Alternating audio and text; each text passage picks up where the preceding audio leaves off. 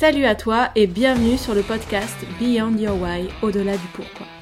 Je suis June Lancry, coach sportive en ligne et à domicile depuis 2018. Pratiquante de musculation et de culturisme, passionnée par l'humain, l'amélioration et l'expansion de soi.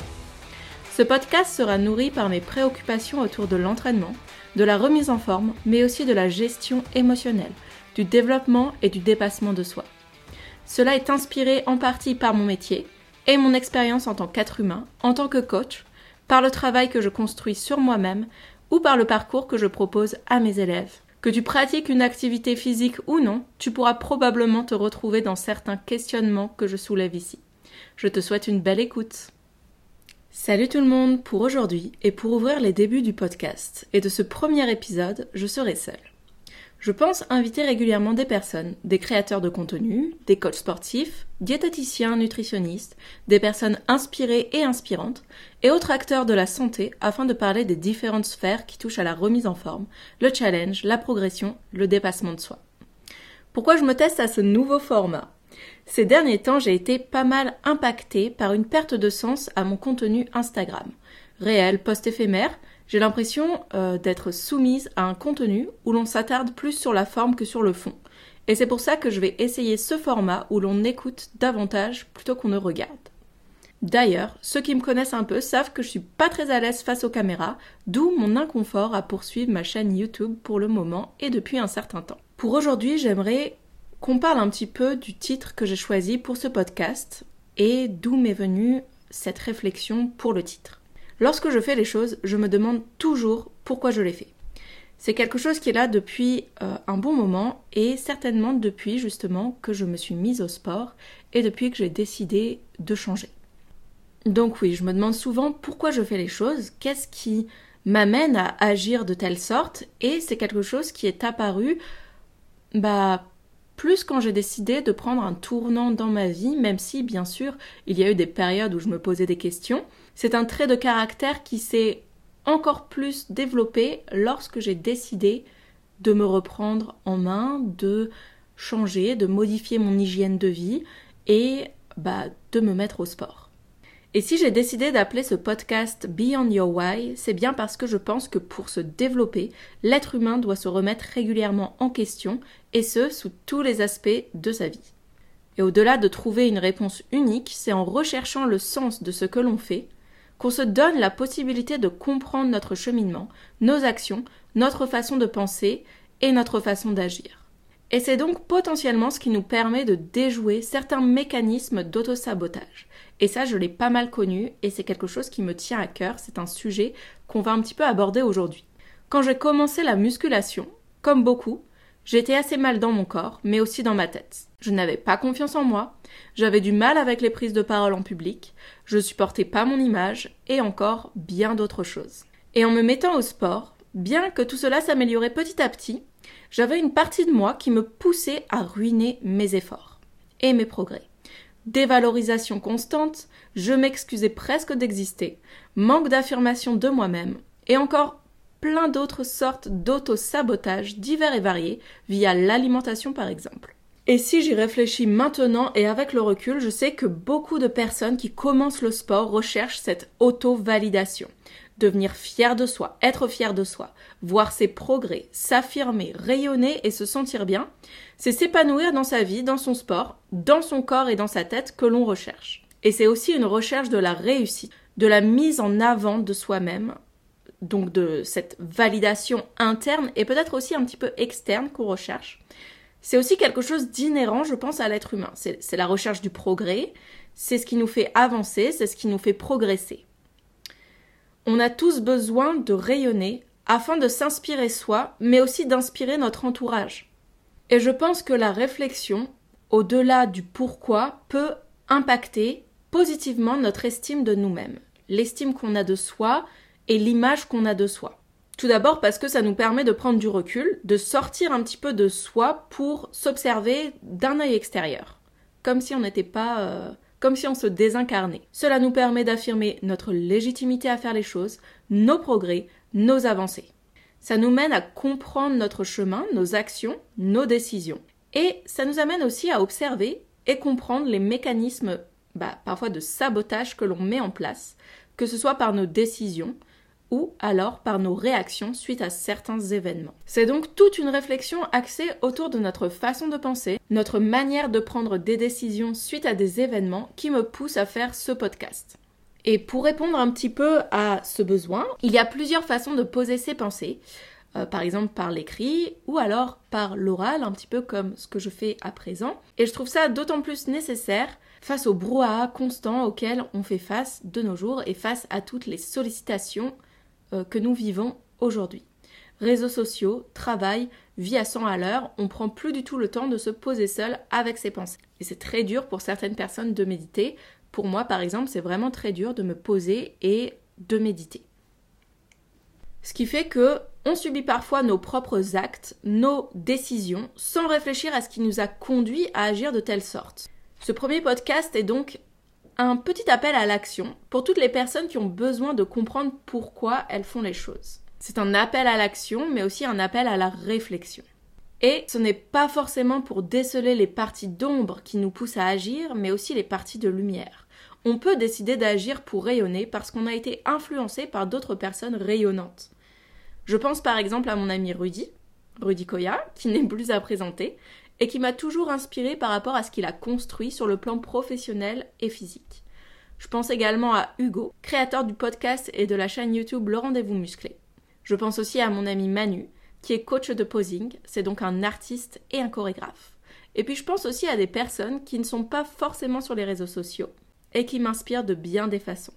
Je pense par exemple à mon ami Jordan, qui a pendant quelque temps concilier plusieurs emplois simultanément, tout en étant heureux et en trouvant le temps de s'entraîner régulièrement. Je pense à mon élève Damien, qui même avec un pied plâtré, veut trouver des solutions pour s'entraîner et qui a aussi toute une famille à s'occuper. Bref, vous l'avez compris, on parlera d'entraînement ici, mais pas que parce que j'aimerais vraiment aborder plus profondément cette notion d'état d'esprit de développement. D'ailleurs, si vous ne l'avez pas lu, je vous suggère de vous procurer le livre Changer d'état d'esprit de Carol Dweck, qui parle plus profondément de deux états d'esprit qui sont souvent en opposition.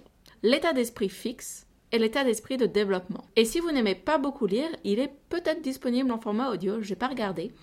En tout cas, je suis certaine qu'il vous aidera à comprendre certains mécanismes de pensée et c'est un livre vraiment super intéressant. Donc, euh, ce dont elle parle dans le livre, c'est que lorsqu'on adopte, lorsqu'on a un état d'esprit fixe, on se convainc qu'on est un certain type de personne, que c'est ainsi et pas autrement, qu'on ne peut pas changer le cours des choses, qu'on ne peut pas changer de trait de caractère, qu'on ne peut pas évoluer. Par exemple, quand j'étais un peu plus jeune, je pense que j'étais dans cet état d'esprit où je me disais justement que je parviendrais pas à changer, que je ne parviendrais pas à me transformer, que j'étais nulle en mathématiques, que j'étais nulle pour prendre euh, la parole en public, plein de choses que j'étais nulle pour danser aussi, voilà, plein, plein de choses dont j'étais persuadée et pour moi c'était comme ça et rien ne pouvait y changer. Puis à force de réflexion, de travail sur moi-même, d'expériences vécues, j'ai compris qu'il fallait que je change un petit peu d'état d'esprit et donc c'est ce que Carol Dweck appelle l'état d'esprit de développement. Et c'est cet état d'esprit qui va nous mener à rechercher le progrès, l'amélioration, euh, l'expansion de soi on sait qu'il va falloir gagner en compétences, on sait qu'on est à un certain niveau, on va devoir gagner en expérience, mais c'est vécu comme quelque chose de positif. C'est pas vécu comme euh, quelque chose d'arrêté, de négatif. On ne se dit pas qu'on ne va pas y arriver, on se dit au contraire que ça va nous challenger et qu'on va pouvoir progresser grâce à cet apprentissage. Bon, et maintenant il faut savoir que c'est pas aussi simple que ça pour certaines personnes de changer d'état d'esprit du jour au lendemain et que l'injonction voit les choses du côté positif, sois plus optimiste, bah c'est pas toujours le meilleur conseil. Je me souviens par exemple que quand j'étais plus jeune, ma mère elle me disait tout le temps que j'étais pessimiste, que je voyais les choses du côté négatif. J'étais pas trop dans un état d'esprit euh, bah, positif en fait, c'était vrai. Mais aujourd'hui, je pense que j'ai beaucoup changé et que j'arrive plus à adopter cet état d'esprit neutre, voire optimiste sur certains événements, que j'arrive plus aussi à avoir confiance en moi et à adopter cet état d'esprit de progrès mais ça s'est pas fait du jour au lendemain. Ça, ça s'est pas fait du jour au lendemain. Et comme je l'ai dit précédemment, ça reflète un travail en profondeur qui n'a pas toujours été agréable à mener. Ça met dans des situations un petit peu d'inconfort, mais c'était un inconfort temporaire qui est l'inconfort des remises en question, des changements, des réflexions. La question c'est comment faire pour commencer à cultiver cet état d'esprit de développement? Comment le faire rayonner dans toutes les sphères de notre vie, la sphère personnelle, sportive, professionnelle et dans nos relations également. Comment faire pour cesser d'être ralenti dans nos progrès par nos mécanismes d'auto-sabotage? Il y a trois choses qui ont fonctionné pour moi et je vais les énumérer ici. Tout d'abord, il y a le fait de se concentrer sur les causes et les conséquences. Par exemple, si votre souhait est de vous rendre régulièrement à la salle de sport, mais que vous ne cessez constamment de vous dire je n'ai pas le temps, je ne vais pas arriver à m'y tenir, c'est trop difficile, je suis fatigué. C'est certain que ça va être compliqué pour tenir votre routine et pour tenir les objectifs que vous vous êtes mis en place d'y aller 3, 4, 3, 4 fois par semaine, par exemple. Par contre, si vous prenez le temps de trouver les raisons qui vous animent à aller à la salle de sport, et je ne parle pas forcément de perdre du gras, se tonifier, mais je parle vraiment des raisons qu'il y a en dessous, donc la couche inférieure, se sentir mieux dans son corps, dans sa tête, se plaire à soi-même, être fier de soi, être en meilleure santé pour soi, pour son compagnon, sa, son conjoint, sa conjointe, pour ses enfants, ou simplement pour soi.